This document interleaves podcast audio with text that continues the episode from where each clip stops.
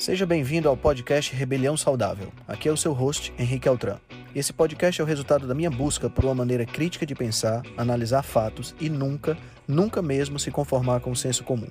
Aqui você irá encontrar questionamentos, ceticismo inteligente, análise crítica e conhecimento, tudo isso regado com muita leveza e bom humor. Irei entrevistar personalidades de diversas áreas para um bate-papo com uma troca franca de ideias.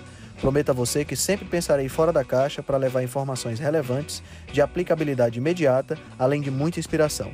Junte-se a nós. Ser saudável é a melhor maneira de se rebelar contra o sistema.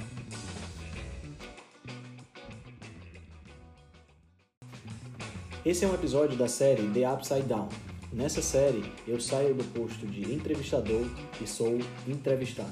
A gente compartilha um pouco do nosso conhecimento, do nosso estudo, para que você possa ter a melhor informação.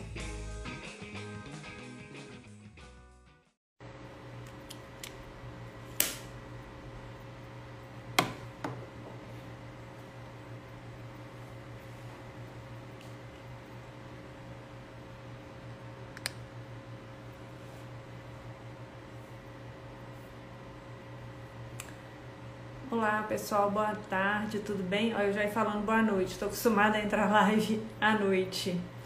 É, então, hoje é uma live nesse horário, às quatro e meia da tarde, não é muito usual, né? Mas foi a hora que eu consegui conversar com o, o Henrique Altran. Espero que ele entre aqui para a gente bater um papinho sobre insulina, tá? Eu sei que não é um horário bom de live, mas vai ficar gravada. E ficando gravada, vocês assistem depois, tá? Oi, Juliano. Oi, Mônica. Tudo bem com vocês? Tudo ótimo? Vocês estão me ouvindo direitinho? Só me fala aí, Mônica, se você está me ouvindo ou não. Boa tarde, Ângela. Tudo bem?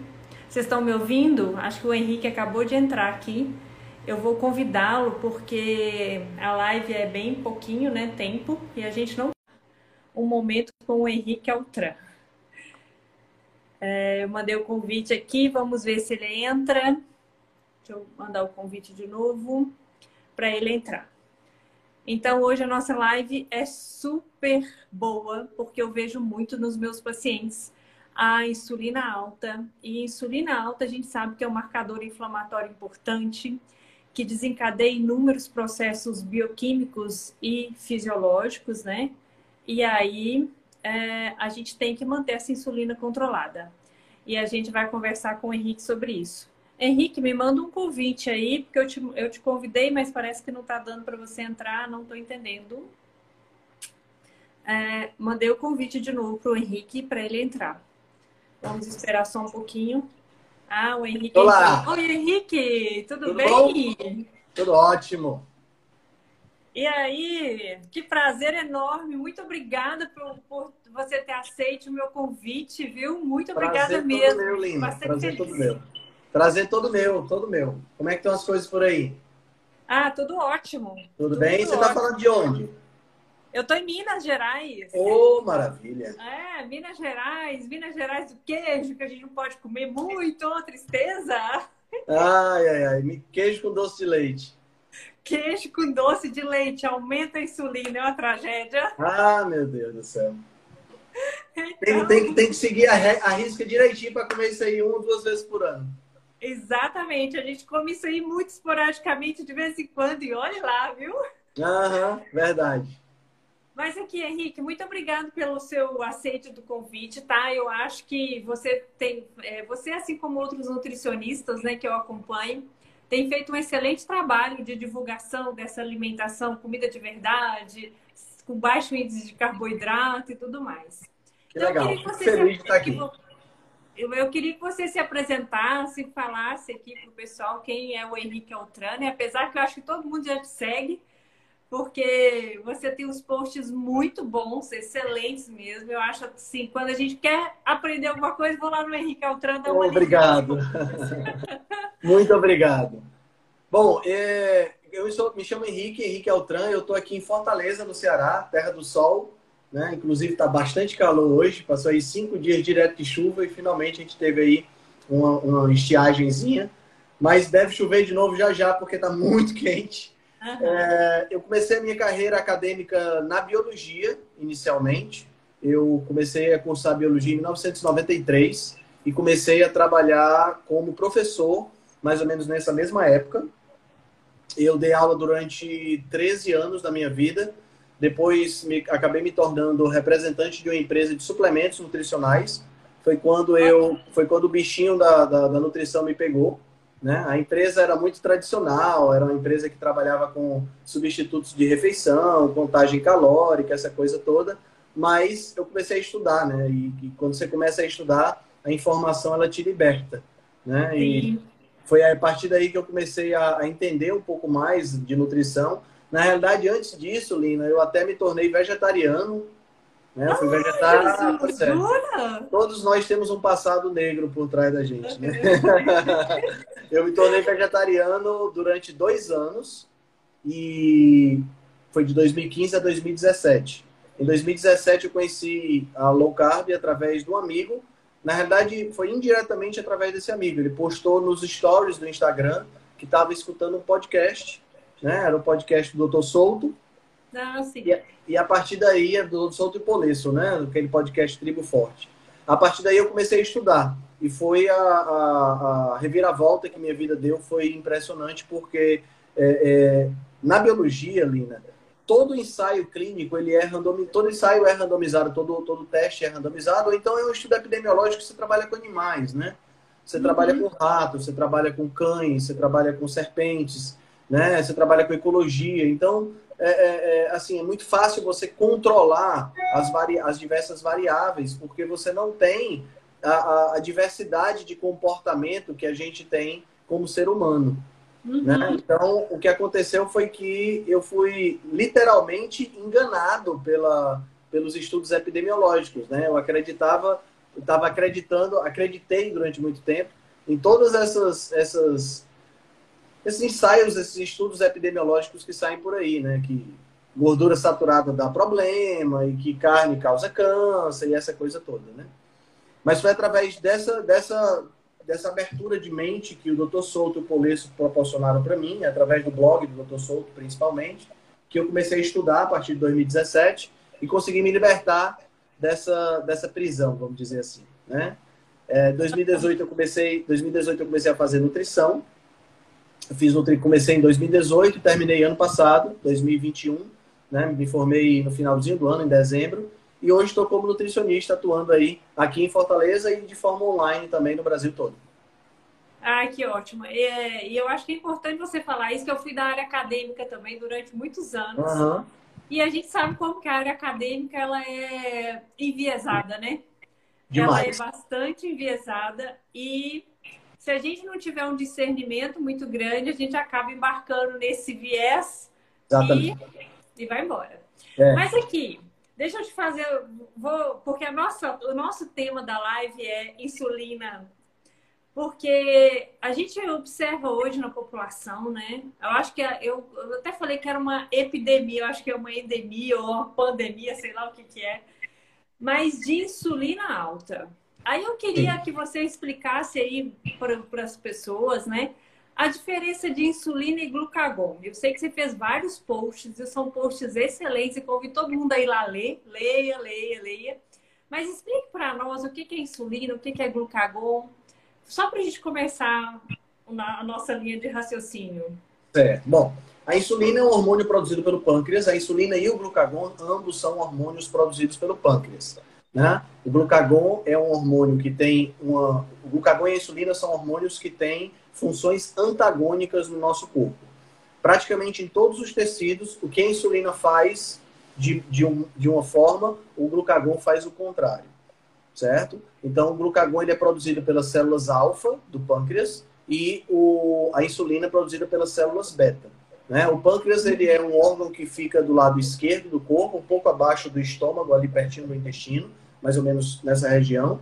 E, e o pâncreas ele é na realidade uma, uma, glândula anfícrina, como a gente chama, né? Uma glândula que tem anfi significa duplo, né? Uhum. É, lembra, do, lembra dos anfíbios, né? Vida dupla. Tem uma vida que começa na água e depois vai para a terra. Né? Então, uhum. a, a glândula anfícrina é aquela que tem uma porção endócrina que secreta seus hormônios para dentro da corrente sanguínea, e uma porção exócrina. Exo significa fora, que secreta suas, seus produtos para fora do corpo, no caso do pâncreas, especificamente para dentro do sistema digestivo. Né? E o sistema, essa, essa secreção exócrina é a parte do que tem a ver com a digestão do alimento. Né? Uhum. Então, a parte endócrina está mais diretamente ligada ao controle de diversos aspectos do nosso metabolismo através da insulina e do glucagon. Então, a insulina ela é um hormônio anabólico, fundamentalmente um hormônio anabólico, né? ou seja, um hormônio que estimula a construção. Ela sempre é, é liberada quando a gente está trabalhando com uh, a ingestão de alimentos. Então, toda vida que você come, independente de você comer pão carioquinha, ou pão francês, uh, carne ou uh, creme de leite, você vai ter a liberação de insulina em graus maiores ou menores. Né? Uhum, o macronutriente que mais estimula a liberação de insulina é o pão, né? é o carboidrato, desculpa, e o macronutriente que menos estimula a liberação de insulina é a gordura. Tá? E essa uhum. liberação de insulina, ela tem diversos efeitos no nosso corpo. Dentre um dos efeitos, aquele mais esperado da insulina, e que é o efeito que está dire ligado diretamente, a ausência desse efeito está ligado diretamente ao diabetes, é a passagem, a estimulação da captação de glicose do sangue para dentro das células. Então, toda vida que você uhum. come, vamos imaginar que você fez um café da manhã tradicional, imaginar que você está em Minas Gerais e resolveu comer queijo com doce de leite. Né? É, pai é, eterno. Né? Queijo com doce de leite. Vamos imaginar eu, por exemplo, que raramente como esse tipo de coisa, fui para Minas Gerais, eu só tive em Minas Gerais uma vez. Então, a próxima vez que eu estiver em Minas Gerais, além de fazer questão de conhecer você, vou fazer questão de comer um, um, um bom doce de leite com queijo, com queijo mineiro, né? Exato. E aí, o que é que vai acontecer? Na hora que eu comer esse queijo com esse doce de leite, o meu sangue ele vai ser inundado por uma grande quantidade de glicose proveniente do doce de leite. Né? Glicose uhum. é um carboidrato, glicose é um açúcar. Né? Essa glicose vai vir lá do doce de leite e vai para a minha corrente sanguínea. Então, à medida que a glicose aumenta na corrente sanguínea, esse excesso de glicose na corrente sanguínea é tóxico para o corpo. Por que, que é tóxico para o corpo? Porque é uma, a glicose é um combustível, nós usamos como fonte de energia, então é benéfico para a gente, mas, por outro lado, ela, quando fica muito alto no sangue, ela causa problemas, porque ela reage com diversas substâncias dentro do nosso sangue. Né? Então, por exemplo, todo mundo aqui que está assistindo a gente já deve ter ouvido falar na hemoglobina glicada, que é um exame que é feito quando você vai ao endócrino, quando você vai ao nutricionista, você deve solicitar esses exames também. A hemoglobina glicada nada mais é do que a medida da quantidade de glicose que reagiu com a hemoglobina. Henrique, qual é o problema disso? O problema é que toda vida que a glicose reage com uma proteína, a proteína perde a função. Exato. Né? Então, se eu tenho muita glicose no sangue, eu vou ter muitas dessas reações e as minhas proteínas vão perder a função. Então, o corpo não pode se dar esse luxo. Então, o que, é que ele uhum. faz? Ele pega toda essa glicose que entrou na corrente sanguínea e joga para dentro, fundamentalmente, de três tecidos: músculo, fígado e tecido adiposo. Tá? No músculo, essa, essa glicose vai entrar no músculo e o músculo vai fabricar um carboidrato de reserva chamado de glicogênio. Né? Então, ele vai, a, vai encher as suas reservas de glicogênio. O músculo, Lina, ele é um tecido extremamente interessante, ele é um tecido egoísta. Uma vez que a glicose entra no músculo, ela não sai mais. Ela vira glicogênio e o músculo vai usar essa glicose quando for necessário. Mas ele não vai doar essa glicose para ninguém. Uhum, tá? uhum. Essa, essa, então, é um destino. O outro destino é o fígado. Quando a, o, o, músculo recebeu toda a glicose que ele precisa, uma parte dessa glicose vai acabar indo para o fígado. No fígado, essa glicose vai sofrer duas possibilidades. Ou ela vai se transformar também em glicogênio e é armazenada no próprio fígado, mas o fígado é um tecido generoso, vamos dizer assim, né? um órgão generoso. Se o, outras partes do corpo precisarem de glicose, ele prontamente libera a glicose dele para os outros tecidos. O músculo não faz isso. O excedente de glicose que você ingeriu, nesse caso, um excedente relativamente grande, porque imagina, doce de leite você não vai comer pouco, porque é gostoso demais, então você acaba exagerando. Esse excedente, o meu fígado vai transformar em gordura. E essa gordura vai ser exportada do fígado para o tecido adiposo, para o meu tecido gorduroso, e lá vai ser armazenado para ser utilizado futuramente quando a energia faltar. Então veja que a insulina, ela causa anabolismo, ou seja, ela causa construção, né? Eu vou ter aí a, a, construção de substâncias a partir do momento que eu libero a insulina. O glucagon faz exatamente o contrário. E eu só vou liberar glucagon quando eu estou, via de regra, num estado não alimentado.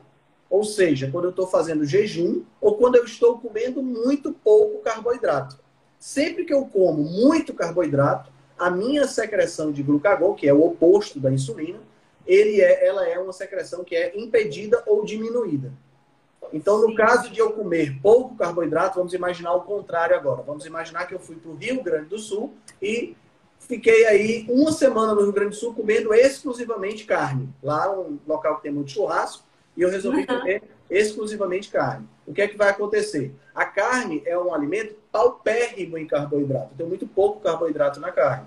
Então, a minha insulina vai ser liberada em pequena quantidade e o meu glucagon vai ser liberado em alta quantidade. Né? E o que é que o glucagon vai fazer? O glucagon vai chegar. Ele, o glucagon não tem atuação no músculo, não existe receptor para o glucagon no músculo, tá? mas existe receptor do glucagon no fígado. Na realidade, ele até atua muito no fígado. E o que é que ele vai fazer no fígado? Ele vai estimular o fígado a liberar o excesso de glicose que tem lá dentro. Como eu não estou comendo glicose, então o fígado vai liberar essa glicose para que seja utilizada pelos meus outros tecidos. Lembra que eu falei que o fígado é um tecido generoso, né? O fígado vai liberar essa glicose de duas formas. Ele vai pegar o glicogênio que está guardado dentro dele, aquela reserva de carboidrato que eu fiz a partir do açúcar do doce de leite. Ele vai pegar esse glicogênio, essa glicose que está armazenada na forma de glicogênio e vai liberar. E também vai estimular o fígado a fabricar a própria glicose. Uhum. Então aí vai um, um, um ponto importante. O nosso fígado tem a capacidade de fabricar a glicose que nós precisamos. Então, os, a glicose ela é fundamental para a nossa vida. A gente tem que ter uma glicemia mais ou menos constante. A gente não pode ter muito pouco glicose no sangue, nem muito alta. E quem faz esse trabalho de regulação é o fígado que libera glicose para a corrente sanguínea, fabricando essa glicose. Né? Então, dentro da nutrição, Lina, a gente diz que a glicose, o carboidrato de uma maneira geral, ele não é um nutriente essencial, ele é um nutriente natural, porque o meu corpo consegue fabricar. Né? Perfeito. Então, nutriente... essa história de que a gente tem que comer carboidrato.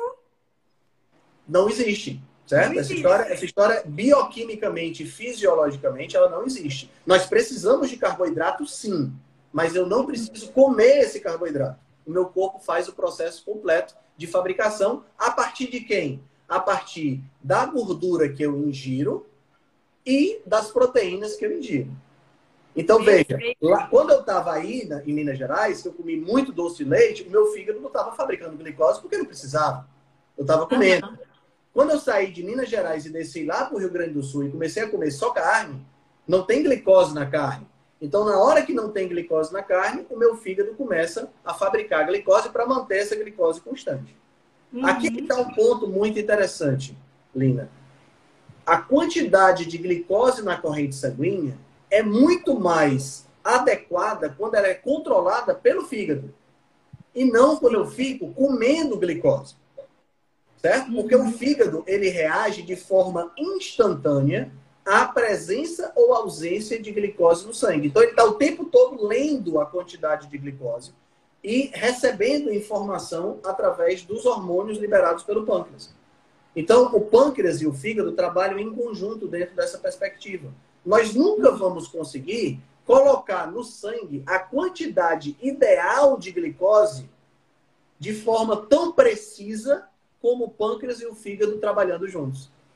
Porque o meu ah. pâncreas e o meu fígado, eles trabalham, apesar de serem é, órgãos que trabalham de forma analógica, não é uma coisa digital, mas eles percebem as menores variações. E atuam dentro dessas menores variações para corrigir esse problema. Tanto é que se você tiver em jejum, olha como é interessante, Se você fizer um jejum prolongado, eu já fiz um jejum de cinco dias. Se você fizer um jejum prolongado de cinco dias, a sua glicemia fica bonitinha, constante. Nem sobe e nem desce. Ela só vai subir quando você fizer uma atividade física. Olha que interessante. Então, uhum. se eu faço uma atividade física, durante a atividade física eu não aumento a minha demanda energética, eu não aumento a minha necessidade de energia, então o meu fígado vai lá e produz glicose na medida certa. Se é uma atividade física muito extenuante, ele produz mais. Se é uma atividade física mais branda, ele produz menos. Ele regula no seu, no, na sua precisão máxima. Entendeu? E aí, aquela história que eu tenho de comer antes de treinar, vai por terra. Vai é pra, outra história terra, que né? não faz absolutamente nenhum sentido. E se a gente observar, se a gente observar, Lina, os animais, porque o que acontece muitas vezes é que nós, seres humanos, a gente se acha muito diferente dos bichos. Mas nós somos. Mas não somos. Nós somos. Nós não podemos nunca esquecer que nós somos mamíferos.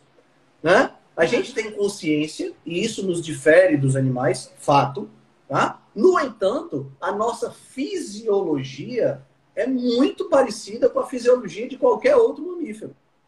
Então, a gente não, não precisa. Você não olha para um leão, por exemplo, e ele, antes de caçar uma zebra, ele toma uma pré-caça. Como nós. Como nós, antes de irmos para a academia, a gente toma um pré-treino. Não existe isso. Tá entendendo? Não essa, Pelo adorei. contrário, é. Pelo contrário, o leão, se ele tiver com fome, ele vai lá, caça e depois ele dorme. Ou seja, em qualquer animal, qualquer animal carnívoro ou onívoro, quando ele come, depois o que é que acontece? Ele vai fazer a digestão daquilo que ele comeu, ele vai descansar. O ser humano é o único que, não sei de onde é que ele tirou essa ideia, que acha que pode comer e fazer atividade física depois. É totalmente o contrário do que acontece na natureza. Tá entendendo? Uhum. É muito interessante isso. Nossa, eu fico assim super feliz de você dar essa aula, né? Porque é uma aula. Ah, obrigado. Porque assim, as pessoas falam o dia inteiro, falam, não, mas tem que comer carboidrato. Ah. E assim, eu e você, é pelo seu jeito de explicar, né? Você falou que era professor. Então, isso facilita muito o entendimento das pessoas, né? Porque quando a gente dá aula, a gente tem ali o, né, um jeitinho é. bem legal de explicar. E eu lembro que eu, eu dava aula com uma professora de fisiologia e ela insistia comigo, falando: não, mas a gente precisa de carboidrato. Eu acho que eu vou mandar essa live para ela. Você aqui, ó, assiste a live, depois você vem aqui discutir comigo. é, é, muito interessante isso aí. O que acontece é. é. exatamente isso que você falou no começo da, da, nossa, da nossa conversa. Existe um viés muito grande né? Uhum. E, e, e, infelizmente, nós seres humanos temos uma aversão muito grande à mudança. Sim. Né? A, novo, né? tende né? a, tem, a gente tende a não, não aceitar com facilidade a mudança. Isso existe, existe uma razão evolutiva disso acontecer, Lina, porque pensa comigo, quando nós éramos caçadores-coletores ancestrais há, sei lá, 200 mil anos atrás, a gente, quando encontrava um lugar que tinha comida, água e proteção, por que, que a gente ia mudar desse lugar? Então a gente ia ficar lá o máximo de tempo possível. Nós criamos uma tendência natural a gostar de onde nós estamos, a nos sentir confortáveis. O problema é que é, nós continuamos praticamente com a mesma fisiologia, o nosso cérebro tem praticamente a mesma fisiologia de 50, 100 mil anos atrás, mas o nosso ambiente mudou demais. Enquanto uhum. no passado, buscar uma situação de constância, uma situação de, de, de, de conforto era fundamental, hoje a coisa virou o contrário. Hoje eu preciso buscar uma situação de desconforto, porque se eu me sentir, a partir do momento que eu me sinto confortável, as coisas começam a dar problema. Exato. Tem né? um livro, eu não, sei, eu não, sei, se você já leu, você parece que lê muito, né? Tem um livro que chama Antifrágil. Você já leu esse livro? Já li sim, do Nassim Taleb, Nicolas Nassim Taleb. Ele fala mais ou menos isso aí que você acabou de falar, né? Que a gente tem que buscar estratégias de antifragilidade, né? Para a gente não ficar tão vulnerável quando as coisas mudarem, né? Porque quando muda as coisas, a gente se sente desconfortável e a gente não consegue, às vezes, seguir em frente. Exatamente, exatamente. E essa estratégia de antifragilidade, ela funciona não só do ponto de vista mental, que é muito importante no dia de hoje, né? A gente vive, uhum. vive num mundo hoje que naturalmente gera ansiedade, gera pressão, né? A gente tem o boleto para pagar, a gente tem os meninos que tem que pegar na escola, o chefe no trabalho, o trânsito maluco, né? O ritmo alucinante de vida. Tudo isso gera muita pressão e a gente precisa trabalhar essa antifragilidade de forma mental. Mas nós precisamos Sim. também trabalhar essa antifragilidade de forma corpórea, de forma Sim. fisiológica, né? Porque a partir do momento que eu, por exemplo, vamos, vamos lembrar do seguinte, que a gente conversou lá no comecinho, o carboidrato, a glicose, ela é necessária para o meu corpo, mas ela não precisa vir do ambiente. Eu posso produzir essa glicose, tá? O corpo, Lina, ele possui uma sequência lógica, uma sequência de queima de combustíveis. Nosso corpo é flex, certo? Uhum. Mas ao contrário do carro, que só faz o uso de gasolina ou de álcool, o nosso corpo pode usar cetona como fonte de combustível, nosso corpo pode usar álcool como fonte de combustível. Não estou dizendo aqui para ninguém beber, tá, pessoal? Porque depois fala um negócio desse, com certeza tem um papudinho que vai dizer assim, ô, oh, rapaz, vou viver de cachaça agora. Não é isso que eu estou querendo dizer. Né? Nosso corpo pode usar gordura como fonte de combustível, nosso corpo pode usar a glicose, o carboidrato como fonte de combustível, mas ele não uhum. faz, ele, ele tem esses, esses vários combustíveis, eles são utilizados de acordo com uma sequência lógica. Essa sequência é a seguinte: você vai utilizar primeiro aquele combustível que você tem a menor capacidade de armazenar. Então, uhum. quanto menos capacidade de armazenamento, mais eu vou utilizar. Então, vamos só lembrar: a capacidade de armazenamento que eu tenho de glicose está onde? Está no músculo e no fígado na forma de glicogênio. Tá? Uhum. Eu tenho, é, por exemplo, eu tenho 1,72m, peso 75 quilos. Um homem como eu tem em torno de 800 gramas de glicogênio no corpo. Não dá para ter mais do que isso. Essa é mais ou menos a média, a média máxima de uma pessoa do meu tamanho. Por quê? Por que, que não dá para armazenar mais? Simples. O glicogênio, o glicogênio é uma molécula extremamente higroscópica. É uma molécula que atrai muita água. Então, para cada grama de glicogênio que eu armazeno no meu músculo e no meu fígado, eu armazeno junto 3 gramas de água. Então, por exemplo, eu tenho 800 gramas de glicogênio e mais, ao redor desse glicogênio, no que a gente chama de água de solvatação, eu tenho mais 2.400 gramas, ou seja, 2,4 quilos de água. Juntando uhum. tudo, 3,2 quilos. Então fica difícil de você armazenar muito glicogênio, porque eu ia também estar armazenando muita água e é complicado do ponto de vista operacional. E lembrando que um grama de carboidrato só me rende 4 calorias. Então, é uhum. é um armazenamento rápido para um uso rápido e estratégico. No entanto, a gordura eu tenho capacidade quase infinita de armazenar. Porque uhum. a gordura não exige a presença da água para ser armazenada. Eu armazeno dentro das células de gordura e posso armazenar à vontade, com uma vantagem extra cada grama de gordura me rende 9 calorias. Uhum. Então eu posso armazenar em quantidade assim infinita. A gente vê aí aquele programa Quilos Mortais, a gente vê pessoas obesas com 250, com 300 quilos. Né? Então eu posso uhum. armazenar sem nenhum problema. Então, baseado nisso, o que é que meu corpo vai ter preferência para usar primeiro? A glicose. Sim. Depois é que ele usa a gordura. Né? No entanto, Lina, o meu padrão não é usar a glicose como fonte principal de energia. Eu uso a glicose como fonte primária de energia se ela estiver disponível.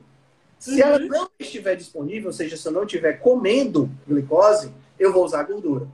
O meu padrão, o padrão humano de queima de combustível é o padrão de queimar gordura. Quando eu estou num padrão de queimar glicose, e eu paro de comer glicose, o meu corpo sofre. Então, você pega, por exemplo, uma pessoa que tem uma dieta padrão ocidental, né? O que é, que é a dieta padrão ocidental? Uma dieta rica em carboidrato refinado. O cara vive de pão com margarina e café com açúcar no café da manhã, coxinha com refrigerante no lanche, arroz, feijão, macarrão, farofa e um pedacinho de carne no almoço, mais um lanche à tarde e à noite uma, sei lá, um mingau de aveia. Essa pessoa só praticamente ela está ingerindo ao longo do dia muito carboidrato e pouquíssima proteína. Então, uhum. o que, é que acontece com essa pessoa? Essa pessoa tem uma flexibilidade metabólica muito reduzida. Na hora que ela se vê numa situação onde ela não tem carboidrato, o corpo dela, na hora de queimar gordura, o corpo diz assim: epa, o que é isso aqui? Não estou acostumado a fazer esse processo. Porque não é a fonte primária de energia. O uhum. contrário não é verdade. O contrário é diferente. Como assim? Na hora que eu deixo de comer carboidrato, que eu diminuo a minha ingestão de carboidrato, meu corpo sofre no início, mas começa a queimar gordura, porque ele muda o maquinário bioquímico. Na hora que ele começa a pegar gordura, uma coisa fantástica acontece. Sempre que a pessoa que queima gordura come um pouco de carboidrato, o carboidrato é queimado rapidamente. Então, quando você tem como padrão a queima de gordura, você consegue ter a chamada flexibilidade metabólica. Então, o seu corpo só é flex de verdade quando você está usando os combustíveis na ordem correta. Ou seja, você está usando primariamente a gordura como fonte de energia e secundariamente o carboidrato.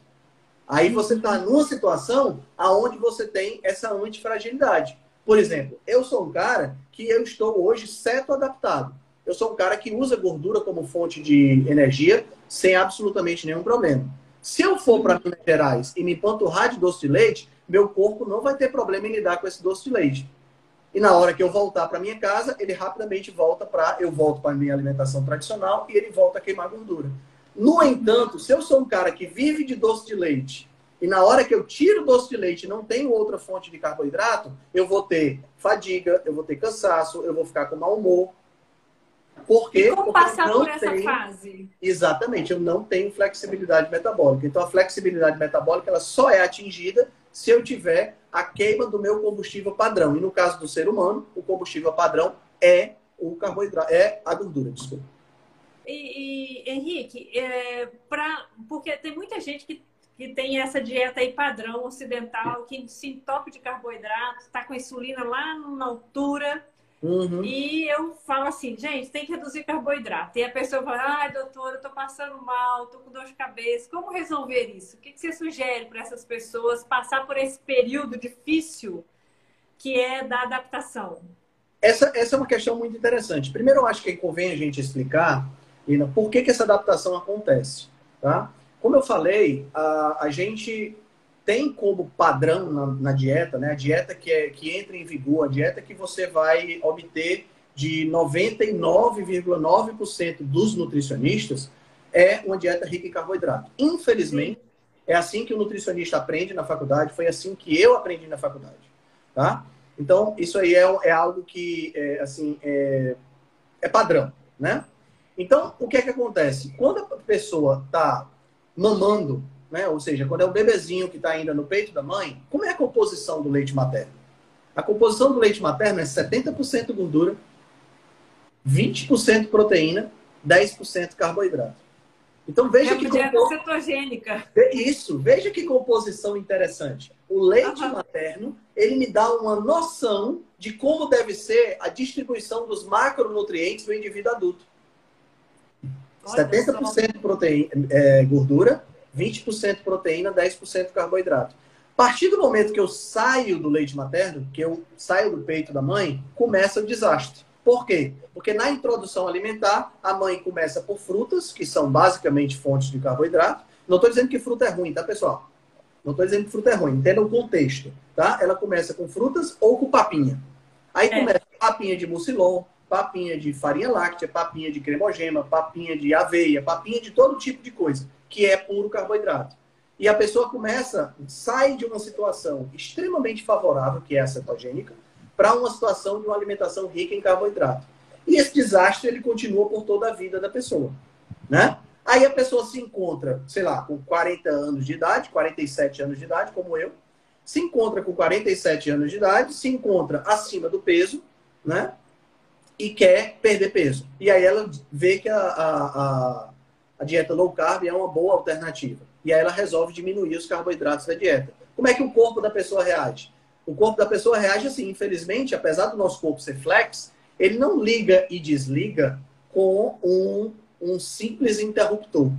Né? Ele, na realidade, ele precisa de um tempo para se adaptar. Na hora que você, na hora que você é, é, elimina o carboidrato ou diminui o carboidrato, ele tem um período aonde todo o maquinário bioquímico dele precisa se reajustar para a, a, a, a, coisa funcionar. Entendeu? Então, eu preciso. Esse, é, esse é o primeiro contexto. Né? Qual é o segundo contexto? O segundo contexto é o seguinte: a partir do momento que eu vou para uma dieta low carb, eu diminuo a minha secreção de insulina. Voltando lá para o começo da live. Lembre que o carboidrato é o principal macronutriente que estimula a liberação de insulina. E a insulina tem várias funções no corpo. Uma dessas funções é lá nos rins. Existe um canal nos rins especial chamado SGLT2. Esse canal é um canal que faz o que a gente chama na biologia de simporte. O que é, que é o simporte? É o transporte concomitante de duas substâncias ao mesmo tempo. Então, esse canal, ele absorve ou ele reabsorve glicose, que é o carboidrato, junto com sódio. Então, olha que interessante. Quando você libera a insulina, a insulina vai lá no teu rim, puxa glicose de volta e puxa sódio de volta. E toda vida que eu retenho sódio, vamos só pensar, sódio é sal, né? Vamos pensar assim que fica mais fácil. Toda vida que eu retenho sal, eu retenho o que junto? Água. Líquido. Retenho água junto. Né? É por isso que quando você vai um rodízio de massa, né? Você vai um rodízio de massa, você fica morrendo de sede, porque a insulina está o tempo todo puxando sódio, aí você precisa beber água para condensar. E no dia seguinte a sua aliança nem sai do dedo, de tão inchado que fica.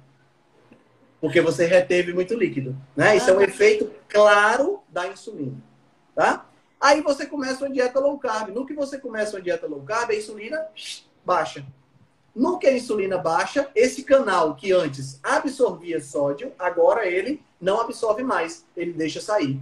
E você começa a eliminar naturalmente sódio pela urina. Isso é maravilhoso, porque você eliminando sódio, você elimina a retenção de líquido também.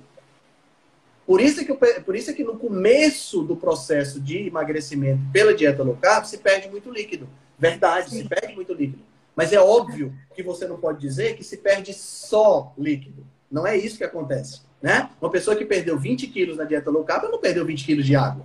Uhum. Né? A pessoa tinha virado pozinho, né? desidratado por completo. Não é isso que acontece. Né? Uhum. Mas, infelizmente, tem gente que acha isso e que diz isso, que é pior ainda.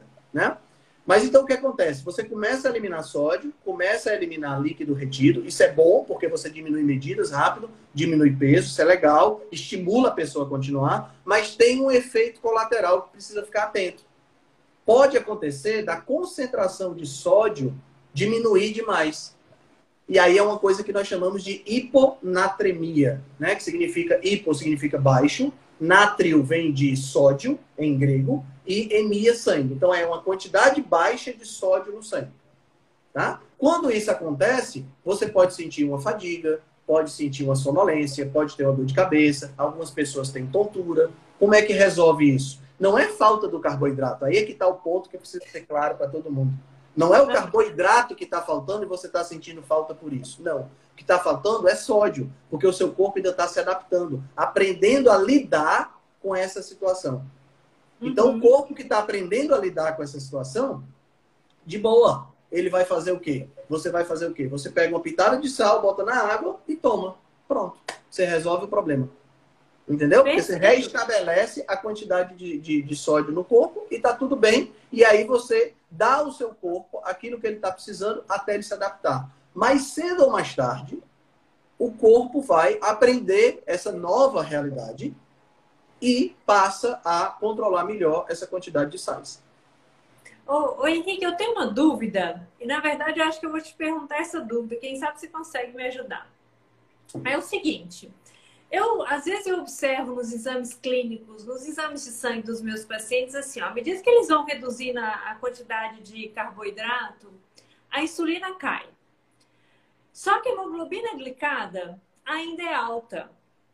Então, aquele oma beta lá, né, a capacidade de produção de insulina do pâncreas, ela não é, não está tão eficiente. Aí, o que, que, você sugere? Como é que eu vou quebrar isso? Eu, é uma dieta ainda mais restrita, carnívora? O que, que você tá, faz? Como é que você faz? É assim, a hemoglobina glicada, Lina, ela é o quê? A hemoglobina glicada é um marcador da, de uma média de glicemia dos últimos três meses. Sim. Então, ela, ela, naturalmente ela é um marcador que demora a cair. Né? Por, que, por que três meses? Porque é mais ou menos o tempo de vida de uma hemácia. Né? Uhum.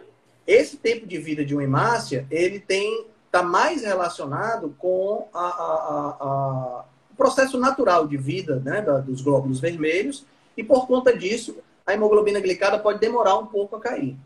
Certo? O, o, o índice Roma beta ele diz respeito à produção de insulina, a capacidade produtora de insulina. Esse índice Roma beta, ele não é um índice que você precise levar em consideração quando você está trabalhando com pessoas que têm a produção de insulina de maneira normal. O problema do índice, o que você deve analisar no índice Roma beta é quando essa pessoa tem uma capacidade de produção de insulina abaixo do normal. Aí eu vou te dar, deixa eu te dar um exemplo de um. Ah. Uh, ele, ele vai me xingar, mas eu vou dar. É um colega nosso, ele é atleta e tal, faz triatlo, isso. A hemoglobina glicada dele é 5,8 uhum. e a uhum. insulina é 2,1. Certo. E assim, como é que resolve isso? Ele faz, ele faz, é, ele faz dieta low carb? Ele faz dieta. É, faz uma dieta low carb. Eu, assim, eu acho que ele deve comer um pouco mais de carboidrato. Ele fala que não, mas ele é atleta, faz o. É, é esse ponto que eu queria que, entender. Porque, assim, se a insulina cai muito, eu entendo que às vezes o pâncreas não está conseguindo produzir uma insulina é, suficiente para aquele paciente para jogar essa, essa glicose dentro da célula e, e tirar da hemoglobina. Como é que eu aumento? Você não tem é como aumentar? Isso. Não é bem isso. Quando a insulina cai, significa, se a pessoa tem a capacidade de produção de insulina normal, então vamos excluir aí diabéticos tipo 1, tá? tá. Esses diabéticos tipo 1 não têm a capacidade de é, fabricar insulina. Essas pessoas precisam uhum. a insulina de fora. Tá? Quando a insulina em uma pessoa normal ela cai né, para 2, para o índice 2, que é mais ou menos a minha insulina também, a minha insulina no último exame deu 2 também, o que é que acontece? Significa que o corpo da pessoa é muito sensível à, à insulina. Em outras palavras, o pâncreas produz pouca insulina e já consegue manter a glicemia de uma forma normal. O que é que acontece no caso do seu, do seu amigo, do seu paciente? que acontece no caso dele, ele tem a glicemia, a hemoglobina glicada um pouco mais alterada, um pouco maior, não é tão grande assim, né? Ele está bem aí no limite da, da, do considerado limite do, da, do da normalidade, vamos dizer assim. O que é que acontece? O fato dele treinar acaba elevando a hemoglobina glicada, é um fator, tá? Vou citar pelo menos dois fatores.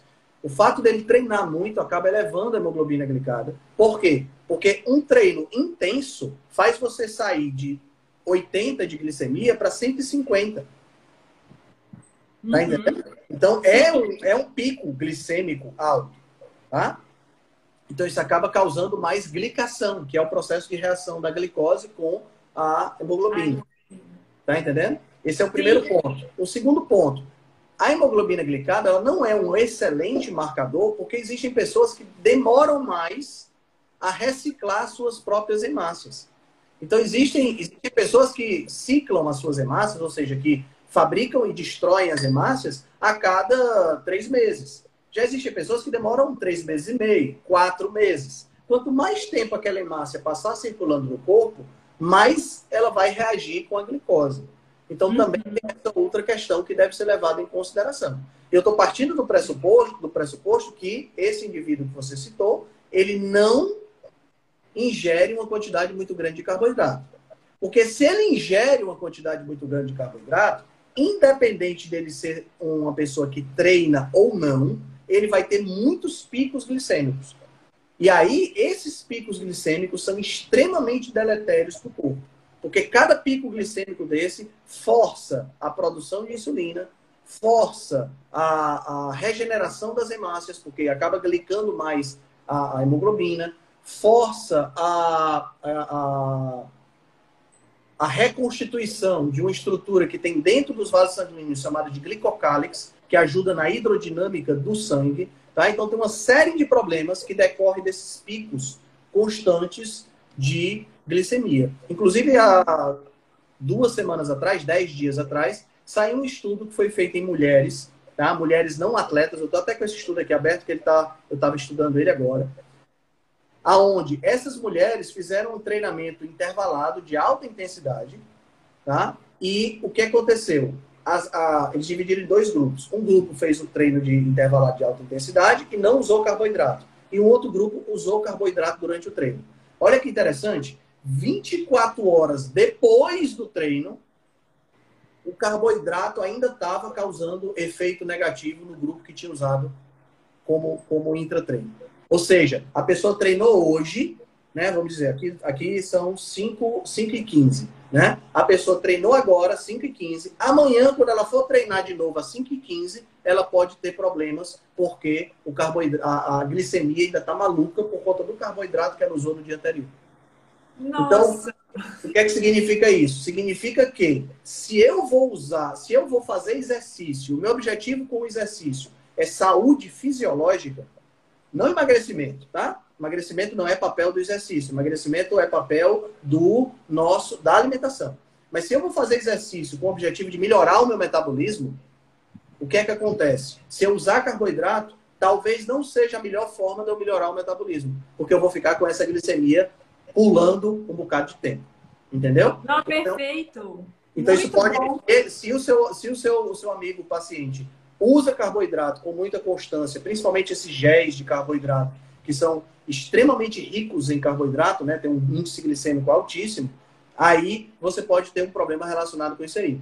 Certo? Porque o que acontece, Lina, é que, infelizmente, no mundo de hoje, as pessoas acham que a presença do exercício físico anula qualquer malefício que a dieta tem. E são duas coisas totalmente diferentes. É a mesma coisa de eu dizer que dinheiro não traz felicidade. Gente, dinheiro e felicidade são coisas diferentes. Eu não chego na, na, concessionária de carro e compro um carro com felicidade, eu compro com dinheiro. Felicidade é outra coisa. Do mesmo jeito que exercício serve para uma coisa, alimentação serve para outra coisa. Uhum. Eles se encontram, em algum momento, eles se encontram lá na frente, porque a pessoa que está fazendo exercício acaba sendo mais focada na dieta e tal. No entanto, isso não significa que eu fazer exercício resolve o problema que eu estou criando com a minha alimentação. Pelo contrário. É, é, outro dia, outro dia a, a, a, eu recebi uma fotografia de um amigo, também é, ultramaratonista aquático, Chico Lima, e era um cara que passou, ele fez, passou 45 horas nadando. Um cara enorme de gordo, enorme de gordo. 45 horas nadando, meu amigo, não é brincadeira. Esse cara tem um preparo físico surreal. Mas eu pergunto, será que ele está saudável? Não. Provavelmente não. Provavelmente não, porque ele estava obeso.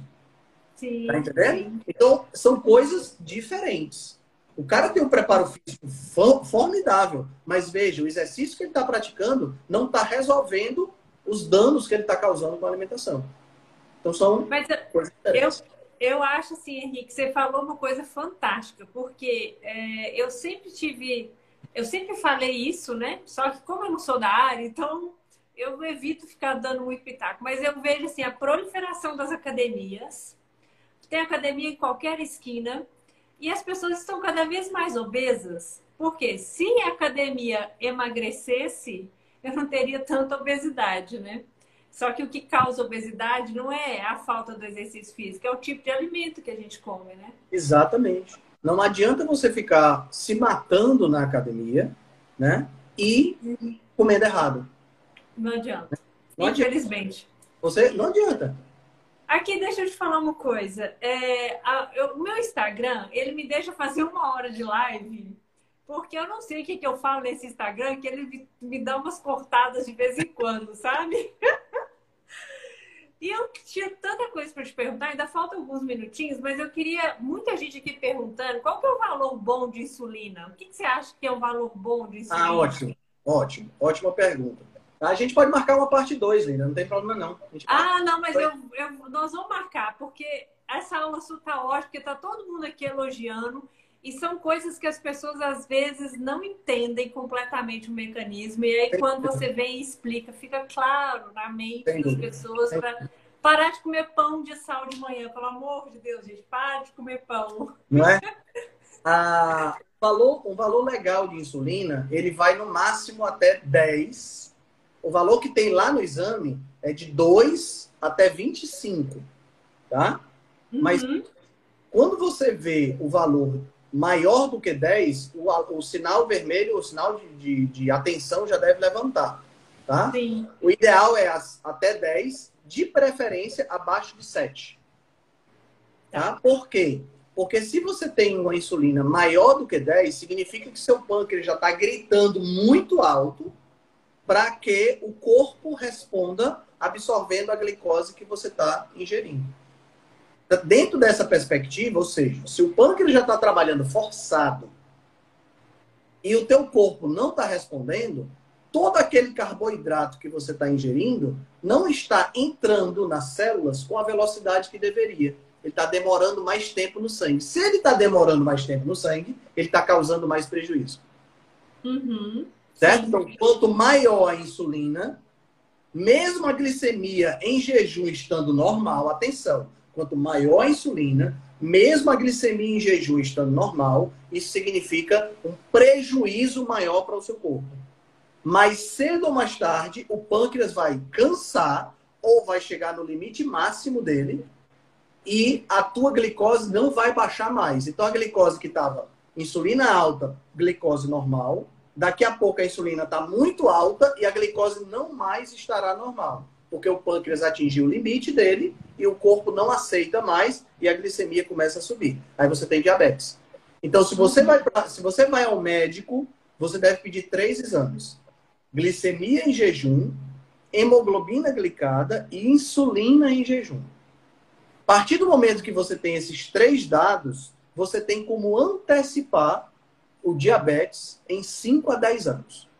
Uhum. Então, você tem como evitar ficar diabético. Isso é, isso é fantástico, porque você tem a possibilidade de não desenvolver a doença, que é hoje a doença, uma das doenças que mais tem consequências no mundo moderno.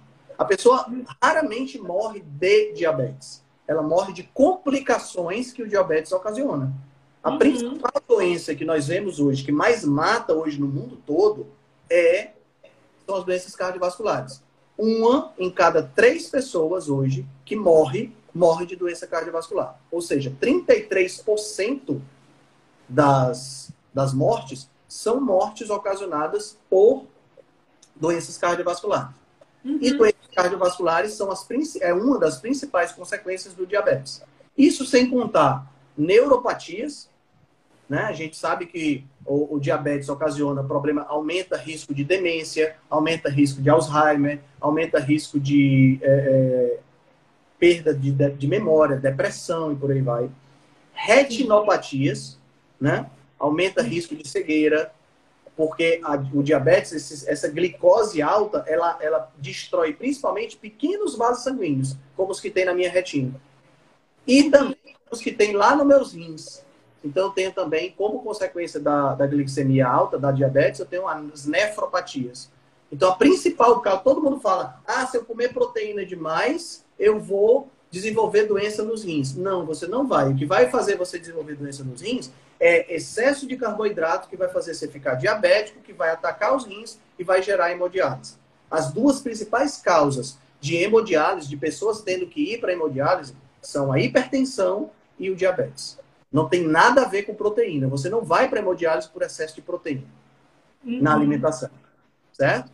E Eu... além disso tudo, ainda tem as amputações. Né? A pessoa que tem diabetes, ela vai morrendo aos poucos. Ela vai tendo uhum. o seu corpo cortado. A minha mãe tem, uhum. uma prima cujo marido dela morreu com 60 e poucos anos sem as duas pernas. Ele era diabético, se recusava a parar de comer carboidrato, até porque os uhum. nutricionistas não, não diziam que ele precisava parar, porque era só botar, era só, não, você come o que você quiser, só você tomar remédio. Não funciona desse jeito, a gente sabe disso, né? Uhum. E ele foi perdendo, perdeu o pé, perdeu perna, perdeu pé, perdeu perna, morreu prostrado numa rede sem as duas pernas.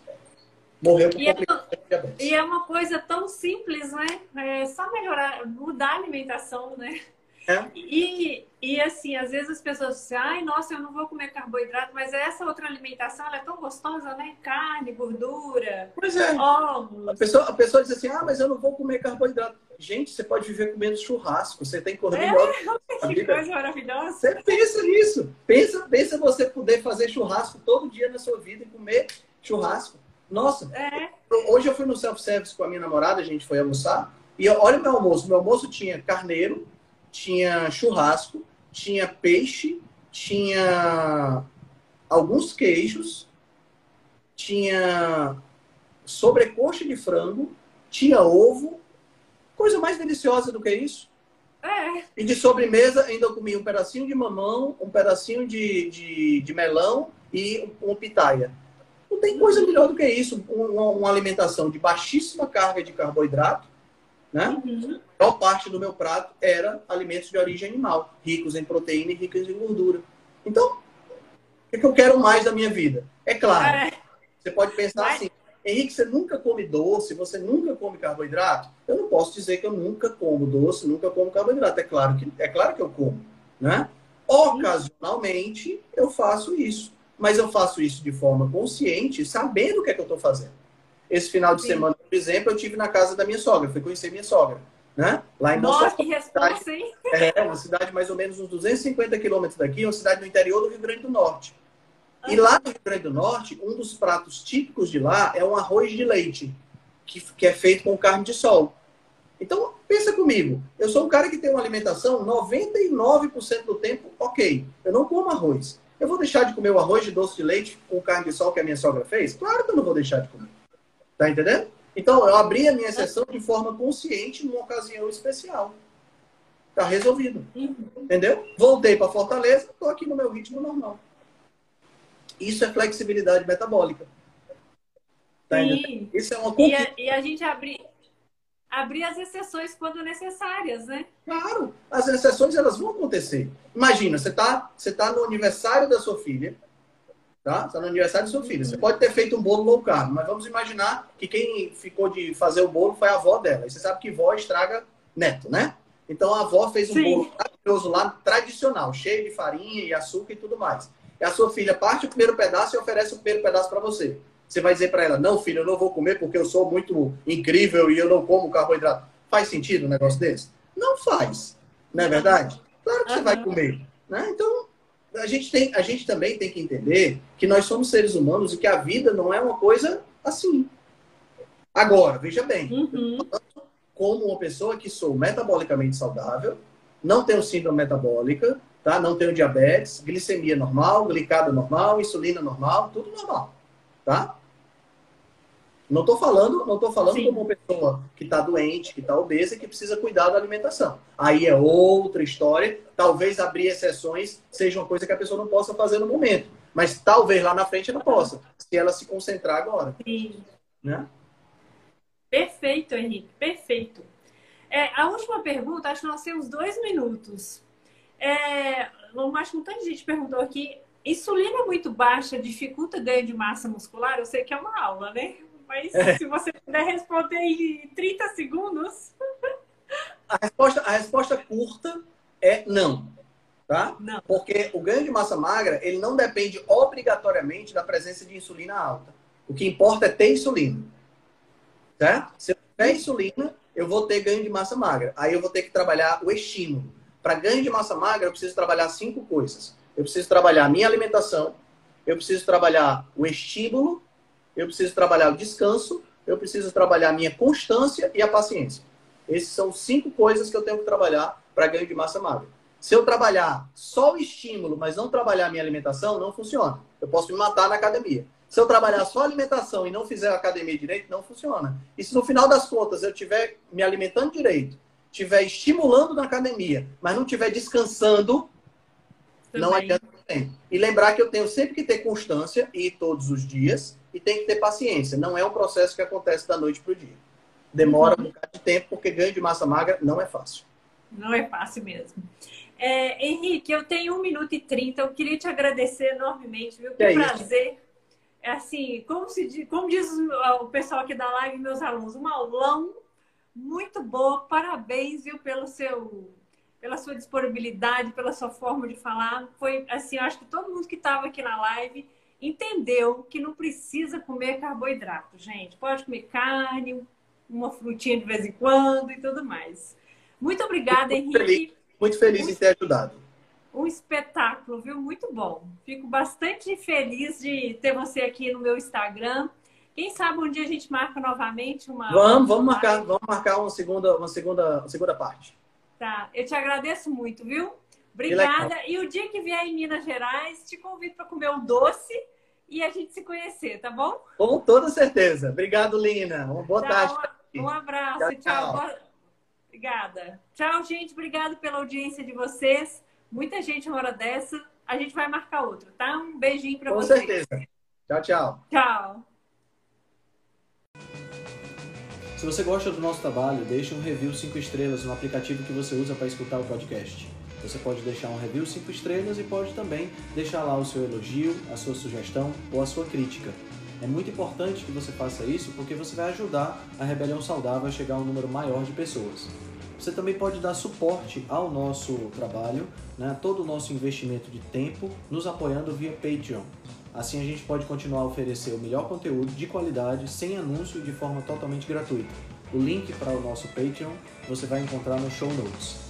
Se você ainda não fez o download do nosso e-book Cozinha Ancestral, que eu escrevi com a chefe Gabriela Carvalho, você pode fazer o download, o download é gratuito e você vai encontrar também o link lá na show notes. Além disso, você pode nos acompanhar pelo Instagram, no arroba Henrique Altran, ou no nosso canal no Telegram. Lá pelo Telegram a gente consegue colocar para você artigos, eh, PDFs, imagens, fazer enquetes e fazer um trabalho bem mais aprofundado do que nós fazemos no Instagram. Então você pode acessar o nosso grupo no Telegram com o link que está na show notes, ou então você procura lá por Rebelião Saudável. Nós temos também um canal no YouTube e um canal no IGTV, onde todos os vídeos das lives e os vídeos dos podcasts são gravados e você pode assistir na- no conforto da sua casa.